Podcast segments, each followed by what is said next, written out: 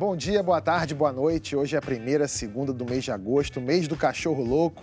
E este parece que promete. O cenário das eleições está se desenhando e para saber de tudo o que acontece, você tem que estar inscrito aqui no My News. Aqui tem informação de qualidade, então se você ainda não é inscrito, inscreva-se, toca o sininho, daí toda vez que tem vídeo novo, a gente vai e te avisa.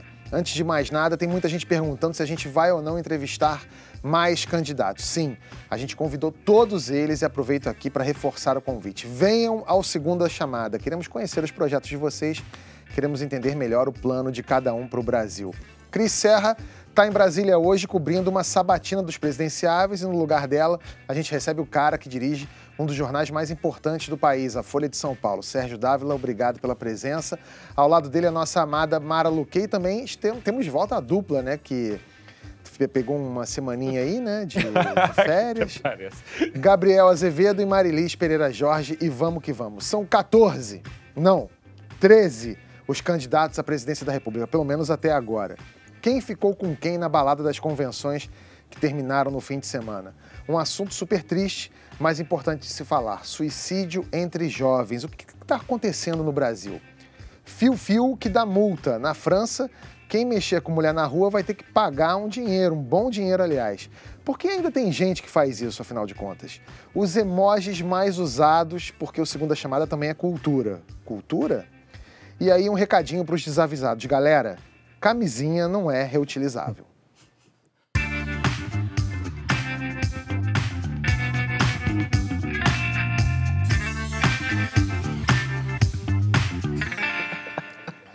Camisinha rendeu aqui. Acho que teve gente aqui que já reutilizou. São 13 os candidatos à presidência da República. Tá bom para você? Esse é o número que a gente tem depois das convenções do fim de semana. Mas até a data do registro final das candidaturas, 15 de agosto, muita água pode rolar. O PT lançou Lula, que pela lei da ficha limpa é inelegível. Então, até quando der, o PT vai esticar uma disputa jurídica que vai se alongar até. Até quando, Gabriel, vai se alongar essa disputa? Naquele último programa em que nós comentamos o assunto, eu disse que o PT está sabendo muito bem utilizar o capital político do ex-presidente Lula, mas tem juízo. Em que sentido? Ontem não cometeu a irresponsabilidade de lançar uma chapa incompleta. Nós temos, portanto, Lula, candidato a presidente, e Haddad, candidato a vice. Sendo que o PCdoB também entrou na coligação com o PROS e o PCO. Isso quer dizer, trocando em miúdos, que o candidato, na verdade, é sim Fernando Haddad, tendo como vice Manuela Dávila, que desistiu da sua candidatura para se somar ao PT. Isso vai levar mais um tempo ainda, porque até o dia 15 a gente tem o prazo de registro das candidaturas, depois começa a campanha, para que o fenômeno lulista transfira o seu capital de votos para o Haddad. Você não acha que essa, essa, essa, movimentação deu uma pulverizada na esquerda, não? Você acha que aglutinou? A gente estava falando isso nos bastidores. Você acha que o movimento do Lula ah, enfraqueceu a esquerda? Eu não. Eu acho que o Lula foi, mais uma vez, gostem dele ou não, brilhante. Ele aglutinou. Primeiro passo, o Lula fez um acordo nacional muito pesado, com vítimas. Uniu o PT e o PSB o PSB, que poderia ir para o Ciro somar tempo de televisão e força política, retrai, fica neutro em plano nacional e nos estados ele sacrifica, por exemplo, Márcio Lacerda em Minas Gerais e a Marília Reis, lá em Pernambuco. Com isso, o Ciro é o primeiro a ser isolado. O coitado ficou só com o PDT praticamente o avante e colocou de vice a Cátia Abreu, que na minha visão não soma tanto no campo da esquerda, portanto, cotovelada no Ciro. O PCdoB, Manuela Dávila, que podia ser candidata, vem junto com Haddad também. E os outros candidatos de esquerda, Boulos, uh, Goulart e a Vera Lúcia, ao meu ver, não são exatamente pessoas que oferecem um risco para a candidatura. Eu discordo um pouco de você. Eu acho que ele fez um desserviço. Acho que o PT ficou com a imagem muito arranhada depois de tudo que aconteceu. Não sei se o Lula entrega tanto para quem ele delegar como você imagina, mas a nossa Cris Serra cobriu as convenções no fim de semana e hoje ela não está aqui porque está entrevistando os candidatos na primeira sabatina depois das convenções. Ela mandou esse vídeo com as impressões dela do fim de semana.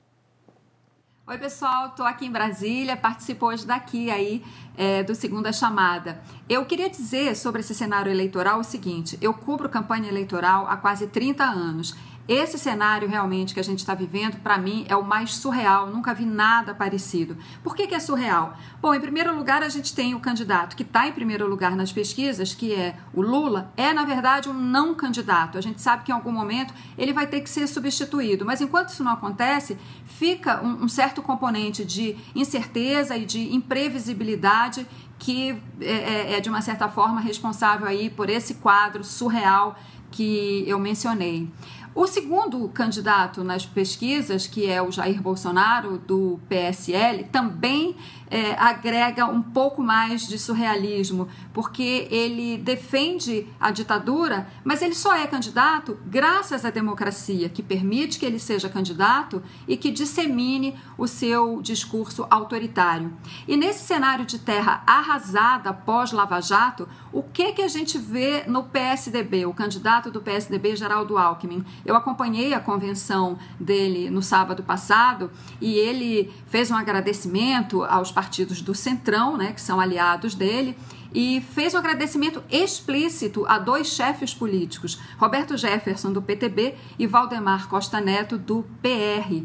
São ambos condenados e presos no escândalo do mensalão. Esse tipo de aliança é justamente tudo aquilo que a população depois de tudo que se soube na Lava Jato, é tudo que a população repudia, né, o que a sociedade repudia, essa política do toma lá da cá. Mas, enfim, a direita está é, tá aí já agrupada em torno de Geraldo Alckmin. Já a esquerda, centro-esquerda, segue bastante fragmentada. A gente tem, além da situação do Lula, que eu já mencionei, a situação de Ciro e Marina. Marina, não tem, tem poucos recursos, um partido pequeno, quase não tem tempo de TV. Aliás, na convenção também no sábado que eu, que eu acompanhei, me chamou a atenção o mestre de cerimônias da convenção, o ator Marcos Palmeira, a todo momento convocando a militância, né, todas as pessoas presentes, para que fizessem suas contribuições na vaquinha online. Já o Ciro tentou fazer alianças, não conseguiu fazer nenhuma aliança de peso, vai de vice mesmo com a Cátia Abreu, que é do seu partido.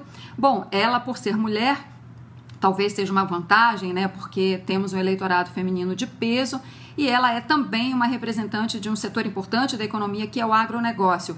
Isso tira voto ou não?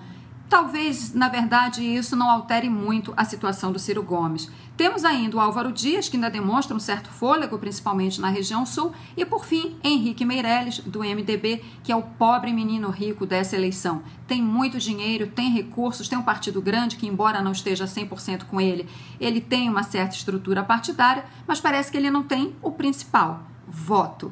Bom, pessoal, eu ainda fico aqui em Brasília mais alguns dias. Um beijo e até a volta. Ô, Sérgio, você acha que essa, essa chapa Lula. Hum, é, Lula. Haddad, Manuela, vai, vai impactar, vai ter um, um efeito tão grande como se fosse uma, o Lula ali na frente? Eu acho que pode ter esse efeito sim. O humorista José Simão, da, da Folha, estava é, perguntando quando que o Lula vai acender o poste. Eu acho que domingo o Lula acendeu o poste, esse poste é o Haddad. É, eles vão esticar o, o, nome do Lula, somos todos Lula, é, um voto em Haddad, um voto em Lula, até o limite. O limite é 17 de setembro, como a gente sabe. Até o limite o PT vai manter o discurso, não. O, o nosso plano A é Lula é, é, presidente e Haddad, Haddad vice. Só que eles já deixaram tudo, tudo combinado, tudo armado para no dia 17 de setembro, que é o limite, fazer essa mudança. E aí o plano A passa a ser, sem, sem querer fazer piada, o plano A de Haddad é, é, já, já se sabe que ele é o candidato. O, o que o PT ganha com isso? Você, você tira o, o, o Haddad da linha de frente, você economiza o Haddad, você tem um, uma grande figura política presa, é, falando eu sou o candidato, votem em mim, eu serei, estarei nas cédulas, estarei na, nas urnas, e você, você joga o nome do, do Haddad de fato no, no, no, aos 46 do segundo tempo, que no nosso caso é no meio de setembro. E eu acho que é, é, importante que eles já tenham é, feito essa, esse acordo com a Manuela Dávila, como parece que eles, que eles fizeram. Aliás, não é parente minha, não, não por nada, mas só para esclarecer. Uma família do Sul, a minha vem de, de outra parte. É, não, já, já, já te absolvemos disso. Assim tá. como a Bezerra não é parente do, do Serra. Da, da, da, Verônica, da, desculpe, do José Serra. Do José Serra. É, Porque no Brasil, você sabe, vice é importante. A gente, é, desde a democratização, três vices assumiram o governo. Quer dizer, você põe qualquer vice é, na chapa e ele pode assumir um dia. Ô, Sérgio, você não acha que essa movimentação... A, a, a, Cris fez uma entrevista com o Alberto Carlos Almeida que ele fala o seguinte: olha, essa eleição vai ser PT e PSDB como foi, foi sempre, porque o Brasil é muito grande e você não tem espaço para acontecer um efeito Macron, por exemplo porque você você tem um país e aí quando você vê a aliança que o Lula fez e a aliança que o Alckmin fez, eu achei que ele foi de uma habilidade ali para para construir aquela aliança. É, você vê que ele ele foi meio pragmático, porque como a Cris falou, ele tá, é, o discurso dele é, é a favor, é o combate à corrupção e tal, e está pegando aliança com pessoas que estão envolvidas no, na Lava Jato. Quer dizer, na verdade, a gente discute, faz projeções em cima da pesquisa, mas são essas alianças que elegem o candidato? Tem sido essas alianças, e eu concordo com você. A gente discutiu, gastou horas, gastou páginas, gastou meses da, da nossa vida discutindo quem, quem vai estar no segundo turno, quem são os candidatos. E eu acho, é, eu digo eu acho, e abro um parênteses aqui, é, é complicado o jornalista fazer previsão porque a gente sempre é, é, acaba sendo desmentido pelos fatos. Mas eu acho que a gente vai rodar, rodar e vai chegar a PT versus PSDB no segundo turno, como aconteceu nas últimas tantas eleições brasileiras. É, por que, que eu digo eu acho? Porque um, você citou o fator Macron, eu citaria um outro fator, o fator Trump. É, a gente a gente tem um Bolsonaro aí na, na corrida, ele continua na corrida, ele está bem colocado nas pesquisas, ele agora fez uma chapa puro sangue de, de militares, ou ex-militar e, e, um militar da reserva, e ele pode ser o fator disruptivo dessa, dessa eleição, sim, e ir ao segundo turno. Com quem? Com a chapa Haddad ou com a chapa Alckmin? Não sei, não me arrisco a dizer.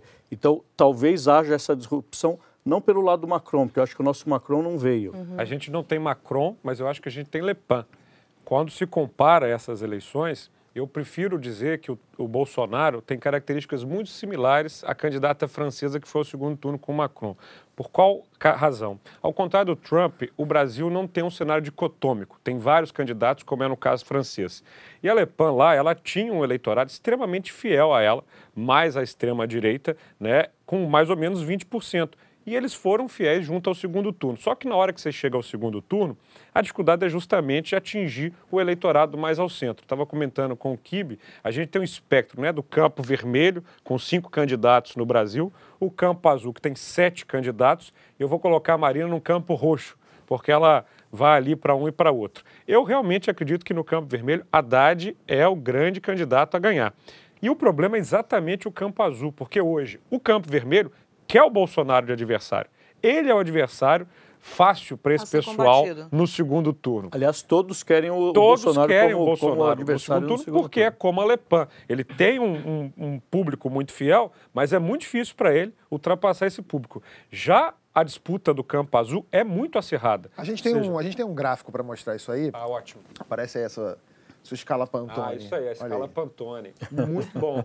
É isso aí, para todo mundo ficar bem claro. Ou seja, veja que no campo vermelho a gente tem uh, o Lula ali você pode substituir pelo Haddad. Haddad, Boulos, Vera, Goulart, Ciro para mim está muito claro que o Haddad vai ter muita força para ganhar os votos é, nessa parte do campo. E para o eleitor, para o nosso telespectador compreender bem, não é uma disputa no primeiro turno de todos contra todos. O eleitor vermelho não vai votar no azul e o azul não vai votar no vermelho. Não tem essa transição. Então, no campo azul, acho que o Haddad se dá bem. E vejo o problema. Campo do, vermelho. É, do campo vermelho, perdão, obrigado, Mara. E no campo azul, vejo o problema. Engarrafamento total. Porque o Alckmin precisa passar o Bolsonaro, mas no meio do caminho dele tem uh, Amoedo, Meirelles e Álvaro Dias e Marina. Agora vem cá, para ficar ali nesse campo roxo aí do, uhum. da Marina, do Alckmin ali, tá, é bom ou é ruim ficar nesse meio? Bom em que sentido e ruim em que sentido? Bom para você se eleger. É interessante no sentido em que, se você for para o segundo turno, você tem grande chance de captar o eleitor, até o vermelho, porque ele passa pelo roxo antes de ir para o azul. Só que o problema é que num primeiro turno tão cheio, tão repleto de gente, você tem um problemão que ele pode não chegar no segundo turno. Esse é o maior desafio do Alckmin. Acotovelar-se com gente que pode emparelhar com ele em 10, 12, 13, 14 e não passar o Bolsonaro. Lembremos de 89, né? Exatamente. 89 você teve o Collor que passou mais facilmente, mas com menos de 30% é, por cento para o segundo turno. E em segundo lugar, você tinha um mar de pessoas é, na, nas quais dois conseguiram colocar a cabeça um pouco para fora, que foi o Lula e o Brizola. Até o final deu Lula, salvo engano, 17 e Brizola 16,9. Até as últimas é, contagens de cédula não sabia se era Lula ou Brizola no segundo turno com Collor. Acabou dando Lula e acabou Exato. dando Collor, como a gente sabe. Mas a, o cenário está muito parecido eh, com 89 nesse sentido. Quem é o segundo colocado? Quem vai bater quem no segundo turno? Agora, tem uma diferença de 89 para cá que é se chama internet, redes sociais, Lava Jato. Lava Jato. Lava Jato. Não, eu, eu tenho a impressão, assim, observando essa, essa tabelinha da Souvenir que a gente mostrou aí. E... Obrigado, Bia, pelo gráfico. Pois é. Eu, eu tenho a impressão que ficou bom para a Marina, sabia?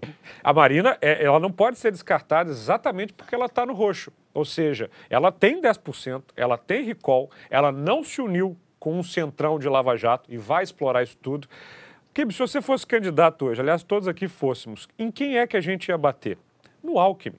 O Alckmin hoje é o alvo preferencial de todo mundo. Por quê? O Bolsonaro não quer ser ultrapassado por ele.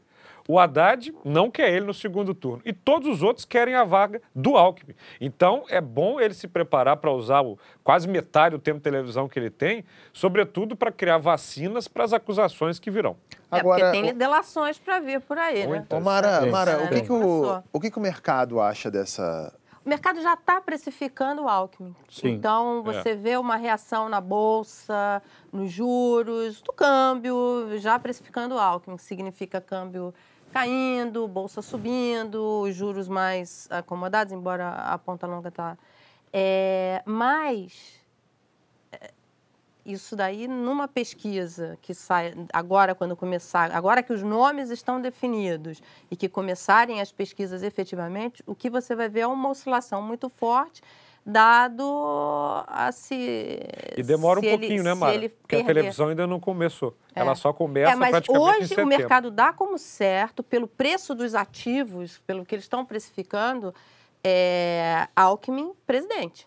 Alckmin no segundo turno com Haddad. Alguns acham Alckmin e Marina, outros acham Alckmin e Haddad. A boa parte acha que não, não vai, Bolsonaro não chega, embora você tenha no mercado financeiro pessoas que votem no, no Bolsonaro. É, mas a grande maioria dá como certo o Alckmin. Como é que o mercado reagiria a um segundo turno, Bolsonaro e Haddad? Como em 29 a Bolsa de Nova York reagiu.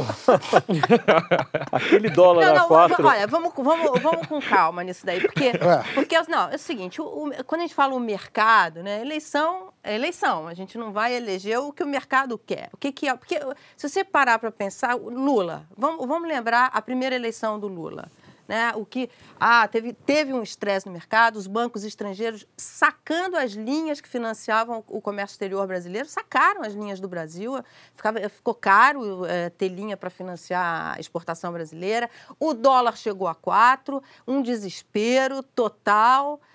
Aí veio cartas brasileiras, aí veio, depois que ele ganhou, anunciou Meirelles, é, e foi, foram anos assim que o mercado. Suave suave, o mercado bombou. A bolsa é. deu 100% no primeiro ano. A, é. a, gente mostrou aqui outro dia, Sim. mostrando a, a, bolsa, o melhor momento da bolsa foi o governo Lula. É. Entendeu? Então, essa coisa do mercado, a gente tem que tomar um certo cuidado com isso, porque a gente não vai eleger quem o mercado quer.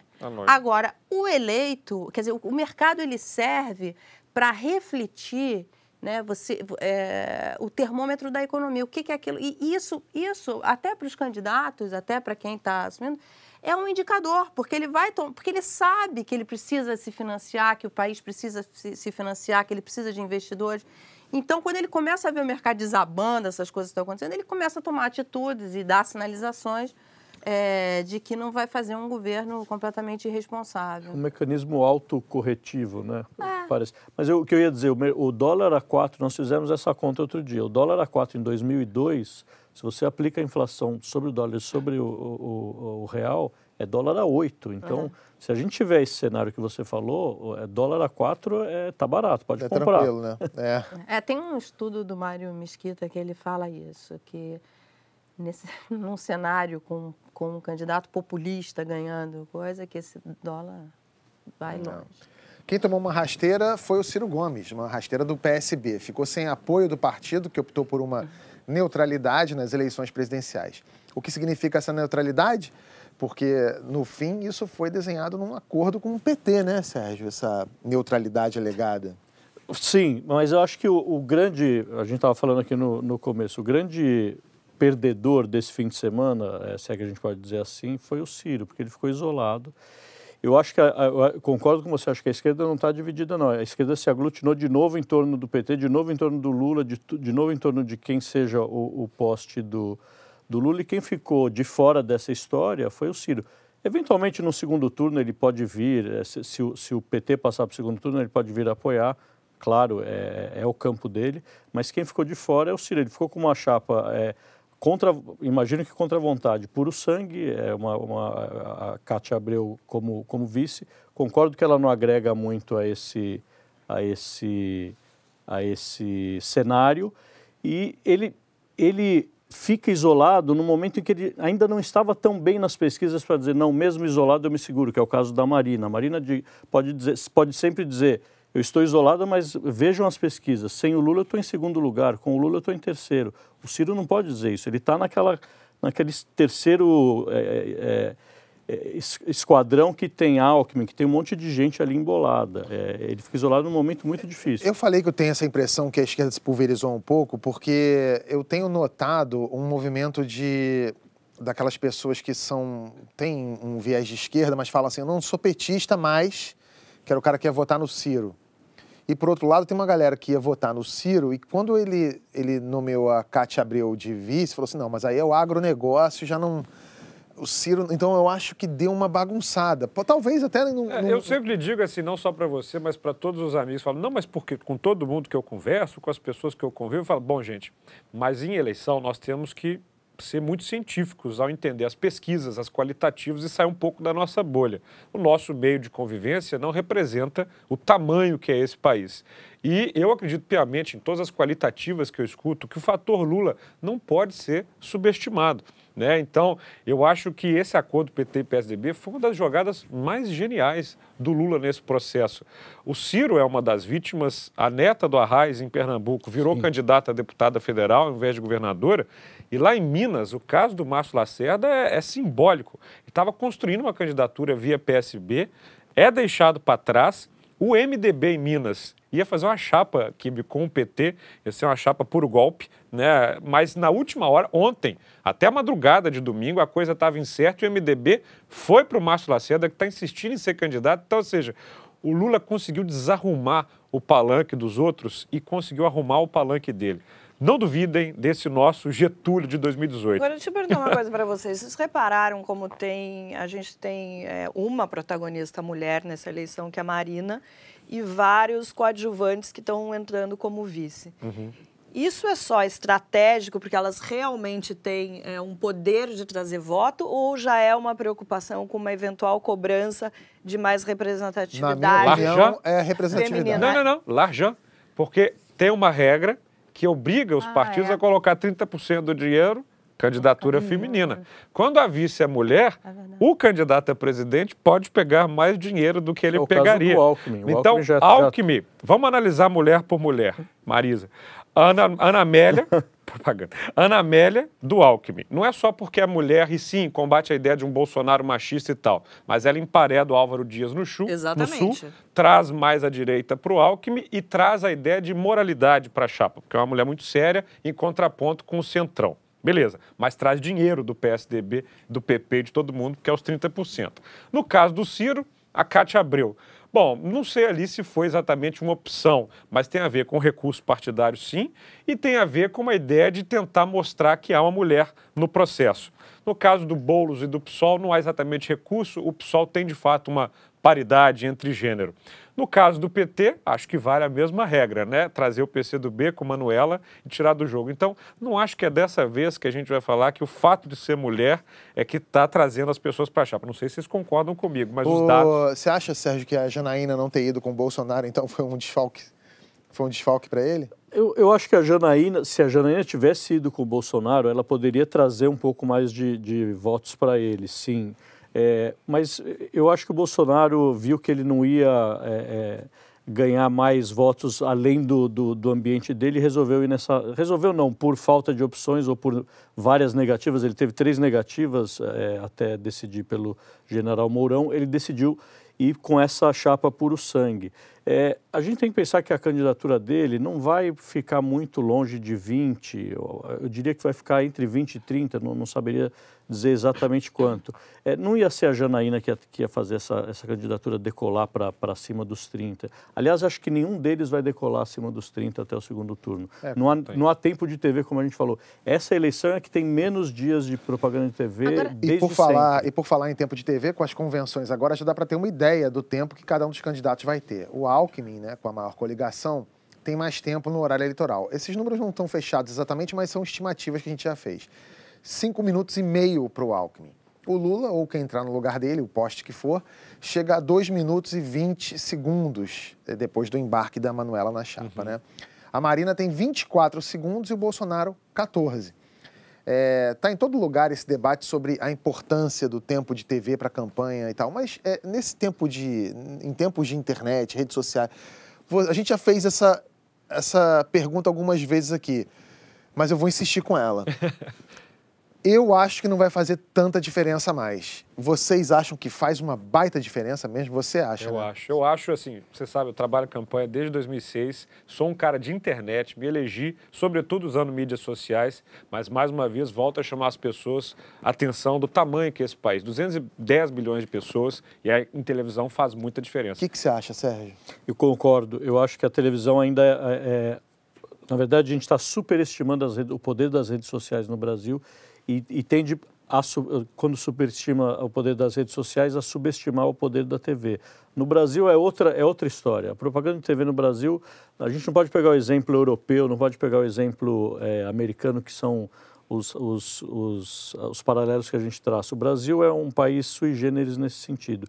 E, de fato, o Alckmin conseguiu um oceano de, de minutos ali para se apresentar para esse. Ou para quem o rejeita, que é uma porcentagem alta, se eu não me engano, no último Datafolha é perto de 40%, ou para quem o desconhece, que também é uma porcentagem alta. E para bater nos outros. E para bater nos outros e para se defender, como você falou. Ele vai ter que eu, estrategista dele, colocaria metade do tempo para lançar as vacinas, Isso. Lava Jato, Cunhado, Paulo Sim. Preto, metade do tempo para dizer é, muito prazer, eu sou o Geraldo Alckmin, governei São Paulo por 200 anos e agora eu quero ser presidente do Brasil. ainda é muito desconhecido, né? Apesar de ter governado São Paulo, eu, eu li, não sei se foi na Folha até, dizendo que Geraldo Ru que assim, ele, ele já é um foi cara... candidato a presidente. Pois 2006, é, mas é. ainda é muito desconhecido mas no Brasil todo. Mas lembre-se que quando ele foi candidato a presidente, ele, a presidente, ele teve, conseguiu uma façanha que foi ter menos votos no segundo turno do que ele teve no primeiro. Eu culpo aquela jaquetinha. Lembra que ele colocou uma jaquetinha nos estatais? Eu, Mas é, por isso eu, eu, não sei se é mas, é bom o Alckmin aparecer de verdade, sabe? Porque acho que quando ele aparece é pior. Né, mas, Ou eu sou o Geraldo. Não, ah, acho, não, verdade, amigo, passa amanhã. Eu, é. eu vou discordar um pouco de vocês dois, porque eu acho, na verdade, que as redes sociais vão ter um papel sim eu muito também, importante. O Ibope fez uma pesquisa, se eu não me engano, foi no ano passado, 2017, mostrando o impacto, né, o que vai influenciar. As redes sociais já aparecem lá em cima. Você pega o exemplo do Bolsonaro, é um candidato que se fez nas redes sociais. Exatamente. Ele tem uma tropa de choque ali, que qualquer coisa, inclusive, onde ele é mencionado ou não, essas pessoas aparecem do ralo, assim, brotam do ralo para defendê-lo. E tem outra, e coisa, e tem outra coisa que a gente está esquecendo, desculpa te interromper, Marilis, mas é a seguinte: a gente fala da TV, realmente, a TV é um canhão no Brasil, mas quem pauta a TV hoje em dia? É rede social. Tá o Neymar fazendo campanha na TV por conta de meme que, que, que criaram. É, eu sei, é a Copa do Mundo, mas geram. A, a, rede social tem uma influência hoje, você não acha, Marilis? Eu acho muito. Pegar um candidato que é, que é pequeno, né? Aparece com 1 ou 2%, que é o Amoedo. Mas é um cara, o novo é o partido que mais tem seguidores nas redes sociais, tem mais seguidores do que o PT. Não estou falando do candidato, não do João Amoedo ou do Lula, mas o partido é o partido que mais tem seguidores nas redes sociais. Eles estão investindo muito, até porque não vão ter muito tempo de TV. É. Então eu acho que realmente não dá para. Eu acho que assim, esse vai ser a... essa vai ser a primeira eleição que a gente vai ter uma, uma ideia de como isso vai funcionar, do, do quanto a, a, televisão ainda é importante e como as redes sociais é, tão importantes nesse processo. Eu, Queria só, só é, matizar um pouco, eu, eu, concordo com você, mas eu não, eu não general, generalizaria é, redes sociais, eu diria WhatsApp. O WhatsApp vai ter uma importância, já, já vem tendo uma importância muito grande é, nessas eleições. E o WhatsApp não é exatamente uma rede social porque você só entra é, nele, no seu grupo, se você é convidado ou se você forma o seu grupo de amigos. Então, ele é muito imune à influência externa. É, essa, essa é a dificuldade de você, digamos. É só dos seus, né? Dos, só dos seus. E é, se você propaga um boato ou uma mentira ali, você. É é difícil você romper essa barreira. Lembrem-se da greve dos caminhoneiros. É isso. Ninguém conseguia entrar nessa barreira dos 256 é. É, membros de cada grupo. E esses grupos se organizavam, esses grupos tinham as suas, é, propagavam as suas próprias, uhum. seus próprios fatos, as suas verdades alternativas. E era muito difícil você entrar ali para dizer, olha, não é bem isso. Aqui, é, isso que vocês estão discutindo é boato, isso não é. Por isso que as campanhas assim. têm batalhões especializados. Eu chamo o WhatsApp de guerra de trincheira, né? Em promover e construir algumas peças de campanha especiais para parecer que foram feitas por amadores e, um e tudo mais, mas isso entra nas trincheiras igual gás mostarda. Ainda sobre a televisão, tem uma coisa que é muito importante ressaltar. Esse bloco de 12 minutos e meio no almoço e no jantar realmente não é tão a grande coisa. O que é impacto profundo são as inserções de 30 segundos, que o Alckmin também tem metade por dia. Aquilo que está a dona de casa ali, outra pessoa desavisada na televisão e vê o comercial, essa peça é de uma efetividade enorme Talvez na campanha. Talvez os telejornais também. Oi? Os telejornais também, que vão ter um, ah, as um, entrevistas. um tempo, inclusive, igual para cada candidato, que é ajuda. importante é. principalmente é. para aqueles que não têm tanto tempo. Com Agora, certeza. tem um livro que foi lançado, eu não sei se ele já foi lançado aqui no Brasil, chama Democracia para Realistas. É um uhum. livro que foi lançado nos Estados Unidos em 2016 e ele fala dessa questão de, de, de como as redes sociais tem sim o poder de mudar o voto. Por quê? Tem. Antes, as pessoas tinham uma influência é, do, do, voto das pessoas com quem elas conviviam. Então, dentro de casa, no trabalho, os amigos ali. Hoje, esse universo se ampliou de uma forma muito grande com as redes sociais. Então, você acaba tendo contato não só ali dentro daquela sua bolha muito pequena, que é a, a nossa bolha offline, mas aquela a bolha online, ela eventualmente ela explode e você acaba tendo informação que no seu dia a dia você não tem. Então, mas aí... Isso sim pode, pode impactar. E, e esse livro tem uma coisa interessante que mostra que, na maioria das vezes, as pessoas não votam nas propostas daquele candidato, mas sim porque os amigos, os colegas de trabalho é. Nunca estão é nas propostas. Exato, nunca, nunca é, é nas propostas. propostas. As pessoas pedem propostas. Então você vê não... gente, por exemplo, votando no Bolsonaro, mas que acha de fato ele um absurdo ele falar sobre a questão da ditadura. Mas é, é, outros aspectos da, da campanha deles acabam aparecendo tanto que as pessoas acabam votando nele. Isso vale, claro, para todos os outros candidatos. É, mas então não deve ser uma combinação de tudo isso? Então, por claro. exemplo, o Alckmin, que não é conhecido, pouco conhecido, ele, ele amarra essa aliança ali com o Centrão. E aí, eh, no país, sai o batalhão do Centrão, os vereadores, os prefeitos claro. e tal e começam a apresentar o Alckmin, que vai estar na televisão. É, é mais Ele do que apresentar, Omara, esse é batalhão, esse batalhão já está funcionando há muito tempo, que é o seguinte, eles funcionam com emenda parlamentar. Então, Minas, por exemplo, tem 853 cidades. Você chega em Serranópolis de Minas, lá vai para Jequitinhonha e Mucuri. Nesses lugares, o poder de uma liderança local é enorme. Chega, o nosso candidato é esse. Acabou. Você já fez muita campanha na rua, né? Muita. Você já viu homem que gosta de mexer com mulher na rua? Já. Você já foi esse cara, não? Não, te confesso que sou muito comportado. Você conhece quem faz isso? Conheço. Então manda ele para França. Eu posso ir no lugar. Ah, não, melhor não, melhor não. Uma cantada pode custar mais de 3 mil reais. Isso mesmo. Esse é o valor máximo da multa, que vai de 90 a 750 euros para quem der cantadas ofensivas ou que tiver comportamento agressivo contra uma mulher. Um simples ou gostosa, ir lá em casa, ou até um fio-fio pode ser punido segundo a lei aprovada semana passada. Claro que eu vou ouvir primeiro as mulheres aqui. É uma boa, Marilis, você acha? Olha, eu acho que é bom ter a lei, mas não significa que ela vai funcionar. Talvez como uma ameaça para esse tipo de homem que ainda acha que pode abordar uma mulher de uma forma agressiva na rua. Essa lei não é novidade no mundo, ela, tem, ela já existe em Portugal, na, Bélgica, na, Bélgica, na, Finlândia. É, com pouquíssimas autuações, porque é difícil, né? Você Mas é mais que... educativa, não é? Pra ela você, tem, acho que, esperto, é, acho que ela tem um caráter educativo, mas assim, nem todo mundo acaba sabendo que existe essa lei. Aqui no Brasil tem um projeto de lei 2015 que chama a Lei da Cantada, que está lá tramitando. Mas é, eu não Essa sei é a lei do fio-fio, não? Fala, não, não, ah, acho que não, chama lei da cantada. Lei da cantada. Não, talvez tenha a ver com hum. todo aquele movimento que existiu Sim. do chega de fio, do, chega de fio-fio e tal. Mas, Antônio, honestamente, eu não sei se isso vai mudar uma cultura é, que existe já há tanto tempo e é difícil de mudar. E Mara, o que, que você acha? A coisa mais. Eu, primeiro, eu acho bom, acho que é educativo, acho que é bom. Quando você mexe no bolso das pessoas, as pessoas começam a ficar mais. Agora tem que ver a forma de implementar. Agora, eu vi um filme na internet é, que exemplifica bem isso, que é um cara que sai cantando. Tudo que essas cantadas, ele sai fazendo isso em homens.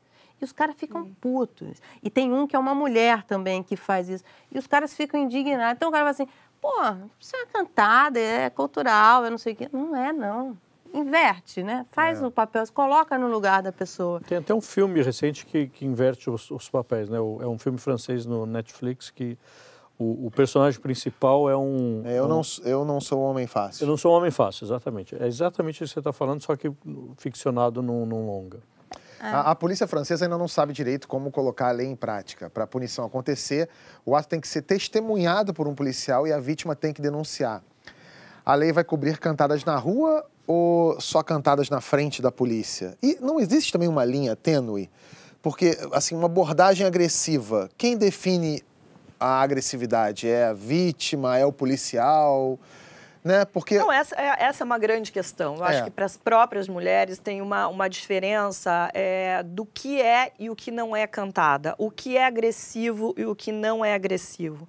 Eu, particularmente, é, não me, algumas mulheres se sentem ameaçadas quando um cara mexe, né? Meio grosseiro, meio uhum. nojento, às vezes. Eu, particularmente, não me sinto ameaçada. Acho que, sei lá, fui criada de uma forma de me defender em situações assim. Mas para algumas mulheres, algumas mulheres se sentem ameaçadas mesmo com o gostosa, bonita, linda.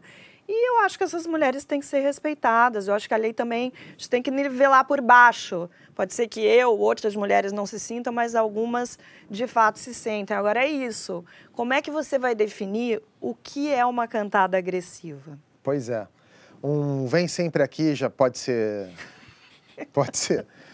Porque eu lembro daquilo que você escreveu uma vez, né? Se organizar tudo direitinho, ninguém, ninguém transa mais. mais transa, né? é.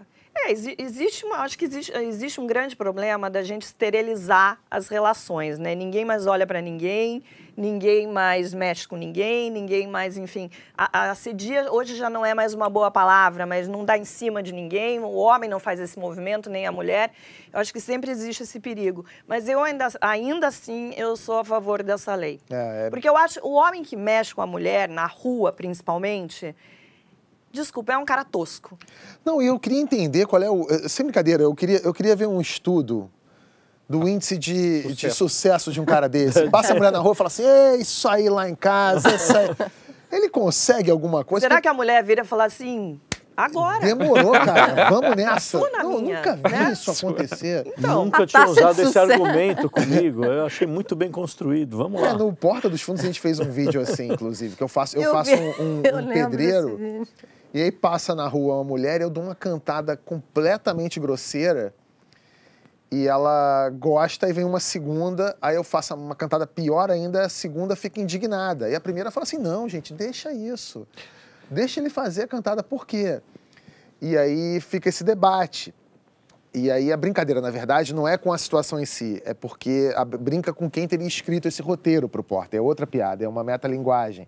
E aí quem teria escrito a piada é uma mulher que escreveu um roteiro com uma piada machista. Então a gente brinca sobre essa coisa do machismo é, escrito por um homem não pode, mas quando ele é escrito por uma mulher ele está liberado. Então a gente faz uma brincadeira nesse roteiro do Porta, mas realmente eu nunca vi um índice de sucesso em uma cantada tosca Agora, dessa. Agora, pior do que na rua, é, acho que um dos, dos ambientes mais agressivos, que pode ser muito agressivo para a mulher, é boate.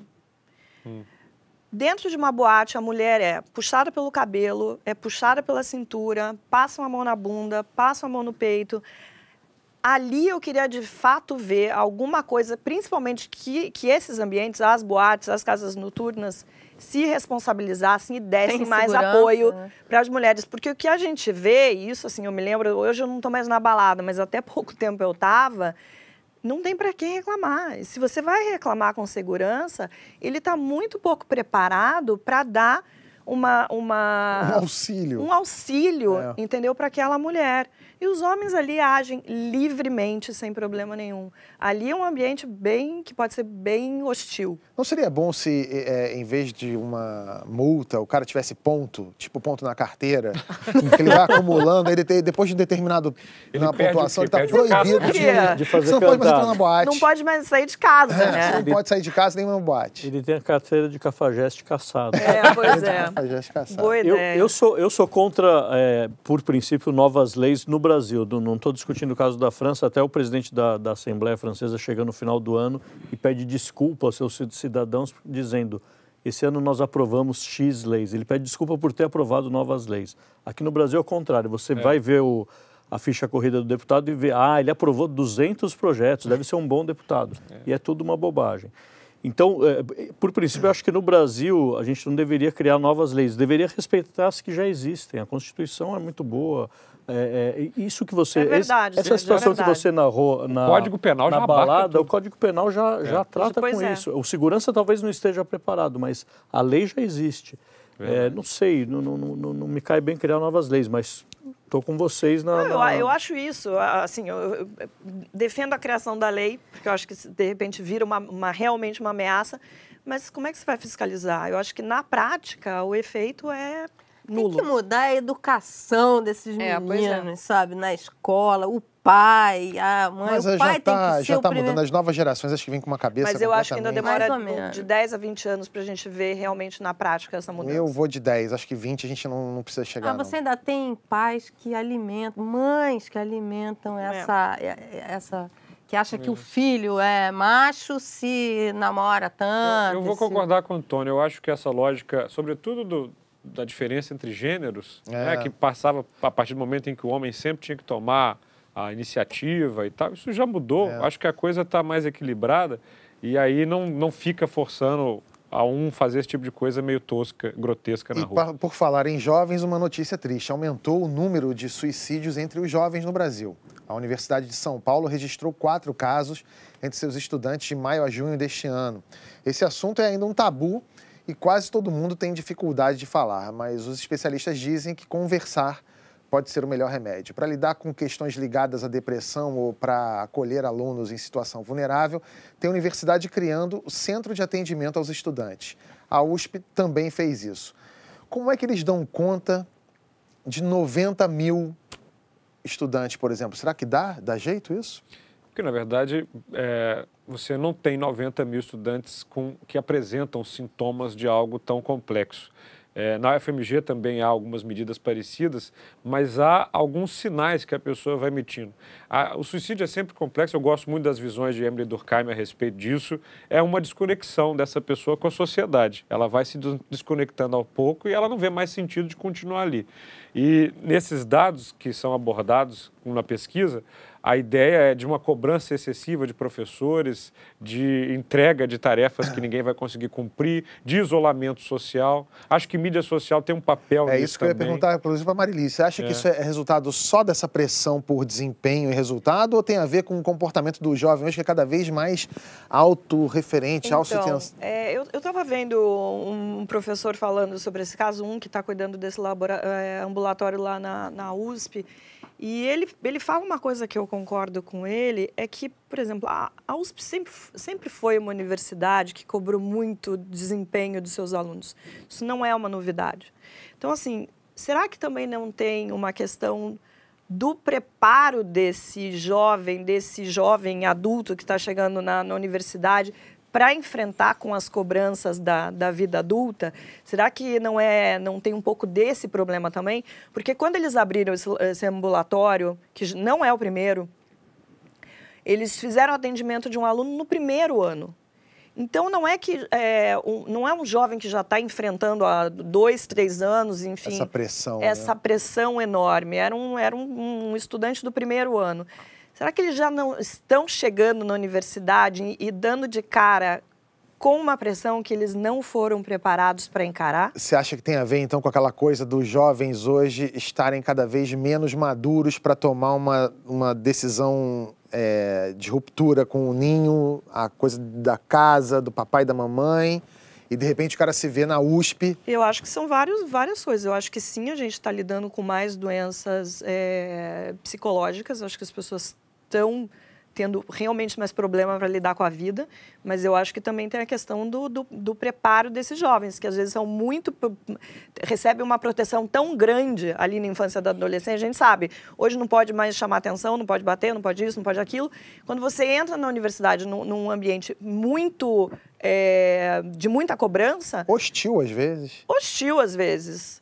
Você não está preparado para lidar tem com isso. Tem uma matéria no Valor não sei se foi hoje ou se foi na sexta, de um pesquisador que estuda pesquisas, estuda cérebro e tal, e ele falando que os jovens, atualmente, eles, por conta, enfim, das redes sociais e de todas essas... É, ele, ele tem a idade de três anos de idade, ele não consegue passar dos três anos de idade. Eu acho que isso tem. As redes sociais, a gente já falou aqui da, de. Uma infantilização das pessoas. A gente, e a gente já falou aqui do papel das redes sociais em estimular, inclusive, suicídios. A gente. Mas não aumentou só entre jovens, não. Aumenta também entre idosos, é, aumenta entre outras faixas etárias, então não é um fenômeno só da universidade, é um fenômeno maior. Ô Sérgio, você acha que é bom falar desse assunto ou você acredita naquela história de suicídio por contágio, que tem muita gente que prefere abafar essas histórias para não disseminar a ideia? Eu acho que é, nesse caso a gente tem que adotar a postura daquele juiz da Suprema Corte que disse que o melhor desinfetante é a luz do sol. Você tem que noticiar isso, você tem que dar visão, é, visibilidade a esses casos para até como anti-exemplo. É, se, se, por exemplo, se um jornal como a Folha de São Paulo not, não noticiasse suicídio por princípio, é, a gente não saberia do caso do, do reitor da Universidade de Santa Catarina, Santa Catarina que é um caso de, de, de aparentemente intimidação da, da, da, Polícia Federal sobre a academia, que é inadmissível. Ali, um suicídio trouxe luz para essa situação. Sem aquele suicídio, talvez não, isso não tivesse acontecido. A gente sempre é, leva em conta duas questões: tem interesse público e interesse do público. Se tem interesse público, a resposta é sim, a gente noticia. Se tem interesse do público, nem sempre o interesse do público deve ser satisfeito. Então, aí a gente vê caso a caso. Mas é, é, eu, eu, continuo achando que noticiar é, é sempre a melhor solução. É, havia uma discussão se os jornais deveriam ou não noticiar é, e esse professor da USP estava dizendo que o, problema não é, não é noticiar, é como você noticia isso sem glamorizar o sofrimento e principalmente mostrando que há um caminho é, alternativo, um caminho de, de, de, de, socorro que essas pessoas podem ter. Aquela série que a gente já falou aqui algumas vezes, 13, 13 Reasons Why, no final de cada episódio, eles colocam lá uma advertência que se você está sentindo, tendo algum tipo de pensamento suicida, suicida, se sentindo mal, tem um número lá de socorro que é para você é, procurar. Em toda a reportagem a gente coloca também um que eu acho um que esse, é, é, isso ali, é importante. Se você se sente é. assim, não fazer de conta que não está acontecendo, e, mas e é importante para chamar a atenção das famílias, do entorno. Vai ter inclusive na descrição do nosso vídeo aqui. A Bia acabou de me dizer a gente vai ter, vai um... ter essa, esse aviso. É importante. Os antigos egípcios escreviam usando figuras, os hieróglifos. Cinco mil anos depois, a humanidade percebeu que essa era a melhor forma de se comunicar e aí surgiram os emojis. O site Emoji Tracker levantou quais são os emojis mais usados no Twitter. Olha a lista aí. O chorar de rir, que já foi até expressão do ano no dicionário Oxford, é o emoji mais usado do mundo. Eu sei por experiência própria que é o mais usado em grupos de homens do WhatsApp, sempre que alguém manda aquelas piadas ótimas. Né? O símbolo de reciclagem é usado na divulgação de preces islâmicas, por isso aparece ali em terceiro, apesar de não ser muito comum aqui no Brasil. E aqui no nosso estúdio, qual seria o mais usado por nós, hein? Olha aí.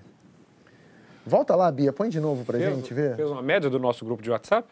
Olha só, desses eu uso bastante. Eu uso aquela um, cara ali do oito, aquela cara de bunda do oito, eu uso bastante. Eu sou a moda antiga, eu escrevo risos lá no grupo. Eu Isso é uso, interessante. eu né? uso o 10. o 10 Ah, Mas o que eu uso mais muito, uso não né? tá aí, são as duas mãos assim, os dois punhos. Tem que fechadinhos pôr um punho assim. e outro punho. É. Gente, eu uso muito primeiro, uso muito coraçãozinho. Agora, sabe que eu e uso também muito 10, que é o beijinho, que é né, tran- normal. Tipo, be, é, é, em vez de escrever beijos, eu coloco. Fiquei sabendo que não pode. Ah, não que, pode? Não. Que tem uma coisa meio de você tá dando mole pra pessoa. Ah, começou, começou se agora essa alguma mulher palhaçada. pega uma amiga mandando pro, pro marido dela, vai dar pau. Eu Ah, falei, gente, eu mando não. beijinho pra todo mundo, pra... de- Você manda pra de- todo mundo? de Só pra você, Gabriel. Agora vem Do cá. meu marido. Esse negócio de, de dar risada, chorar de rir tá em primeiro, mas é, esse negócio de rir por, por WhatsApp é uma arte, né? Como é que vocês riem? Porque tem gente que ri ha ha Ha, ha, ha, ha, ha. tem o RSSS, que é Eu o. escrevo risos. É, então, porque tem a diferença. Tem o ha ha ha pra Muito mim. mineiro. Eu, Escrevo eu, eu sou da risos. moda antiga, eu sou o school, então eu faço ha ha ha. Quando eu quero rir. Mas quando eu não. Eu, eu tento ser o mais sincero possível, porque me dá muita agonia daquelas pessoas que é, leem uma piada, a pessoa não ri e escreve assim. ha, ha, ha, ha, e fica assim. Então, quando eu ri de verdade, eu coloco ha, ha, ha. Quando eu só dou uma risadinha, assim, um sorriso, eu coloco RS. RS só, só sorri. Eu, eu tento, eu tento eh, sei E lá. tem o, o mais velha guarda, que é o criei essa. KKK, né? Que KKK, parece que não é. se usa mais, mas, mas ainda tem. As- Então, Mas isso você LOL. tá certo. Eles usam Eu LOL. percebo. Velha guarda É usa KKK, kkkk. é. eu nunca consegui o kkk. Porque isso é engraçado. Até na Tailândia, a risada é 5. É 5, 5, 5, 5, 5, 5, porque o número 5 é pronunciado Ra. Então faz um sentido. Na Já- Argentina é G, G, G, G, G. Então, na, é, É, re, re, porque é. tem um, um fonema. É, re. Na, no, em japonês é o W, são vários Ws, porque o, o, é, a é expressão LOL. de risada, a palavra começa com W, é o, é o arai, né? Ou varai, eu não sei como se pronuncia, mas é com W. E todas as risadas têm uma explicação. Agora, o KKK é por causa do... KKKKKK, pessoa, mas não- pode parecer Ku Klux Klan, eu sempre fico com essa... Se você colocar só três, é por isso que é sempre Eu não gosto. Que, aliás, No mínimo, chama no mínimo quatro? Ks. Ku Klux Klan é, o barulho de um rifle sendo engatilhado. assim. Isso, por isso que chama Ku Klux Klan. Olha isso. É. Gente, Mas- Gabriel é... É. Mas você falou do beijo que está dando problema quando manda para amigo e tal. Eu tenho um outro problema. Eu tenho duas filhas de quatro anos e meio e elas descobriram os emojis e roubam o, o meu celular, o nosso celular da minha mulher também. e eu tenho muitos amigos e amigas que recebem cocô, porque elas descobriram o emoji do Ah, esse cocô, cocô é bem popular que mesmo. tem o risinho. Então, às vezes, fontes... eh, Conhecidos assim socialmente, recebem Fontes, é. de mim vários cocôs. Aí eu tenho que abaixo mandar a explicação que o celular ficou Gente, solto um mas segundo. isso parece, isso parece uma bobagem, É mas a bom. verdade é que é cada vez mais, até por, todo ano aumenta o número de emojis, porque é uma linguagem super eh, moderna. As pessoas usam cada vez mais isso para se, para se comunicar. É. E eu acho que diz muito de você os, os emojis que você usa no dia A a dia. Mara usa muito comigo. Às vezes eu mando um textão pra Mara, ela responde com a cara, assim, desesperada, né? Manda mesmo. Mara manda muito E no grupo. assim, ó. É, mãozinha assim também. É verdade, E Mara outra manda assim, muito Mara grupo. manda aquela assim de... Conseguimos mais inscritos no My News.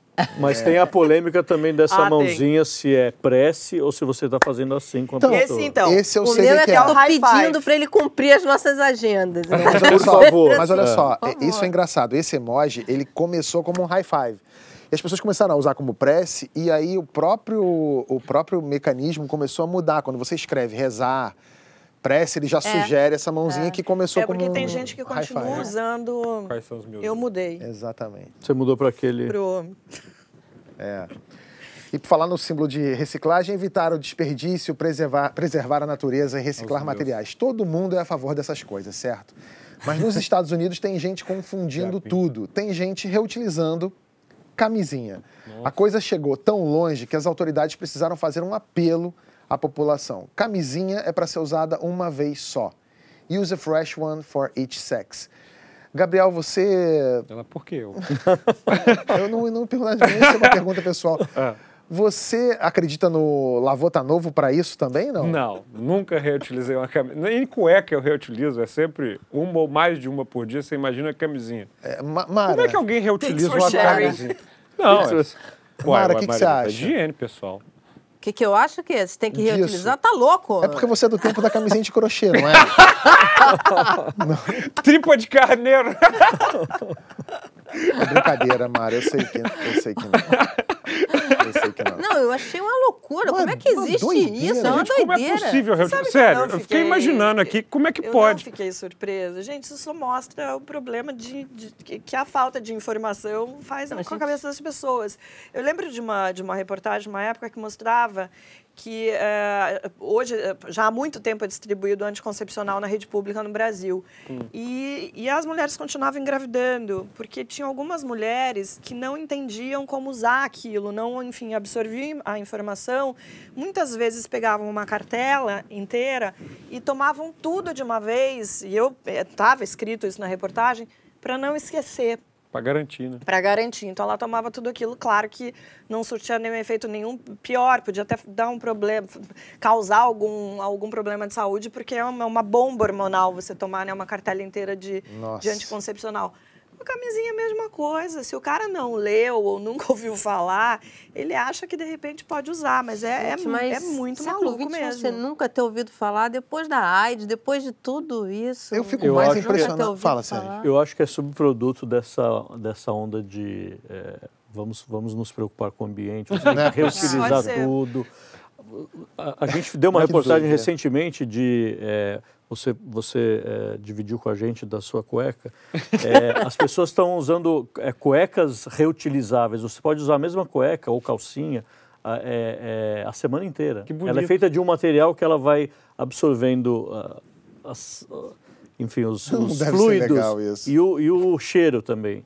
Então você pode usar para você não usar, para você não usar muito sabonete, não- é, sabão, água para lavar roupa, você usa por uma semana e joga fora depois. Não, eu fico Mas eu, impressionado. eu fiz para Folha é, das calcinhas absorventes, que você usa e Tem as lava. comestíveis também.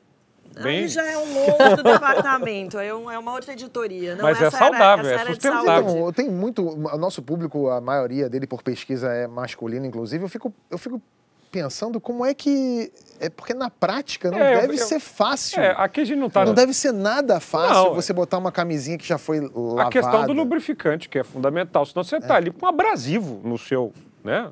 Imagina. Sério, sem o lubrificante, como é que você usa uma camisinha? Bom, então é isso, pessoal. Só para reforçar, quando o governo fala use a camisinha, não é sempre a mesma, tá certo? O nosso segunda chamada fica por aqui. Conta da gente para todo mundo que você conhece. Se você não se inscreveu, inscreva-se. Chama o vizinho, amigo, namorada, sogra, o cara que reutiliza a camisinha, todo mundo que se informa também. Toda segunda a gente está aqui. Cris Serra posta mais vídeos durante a semana para explicar esse cenário político cada vez mais confuso.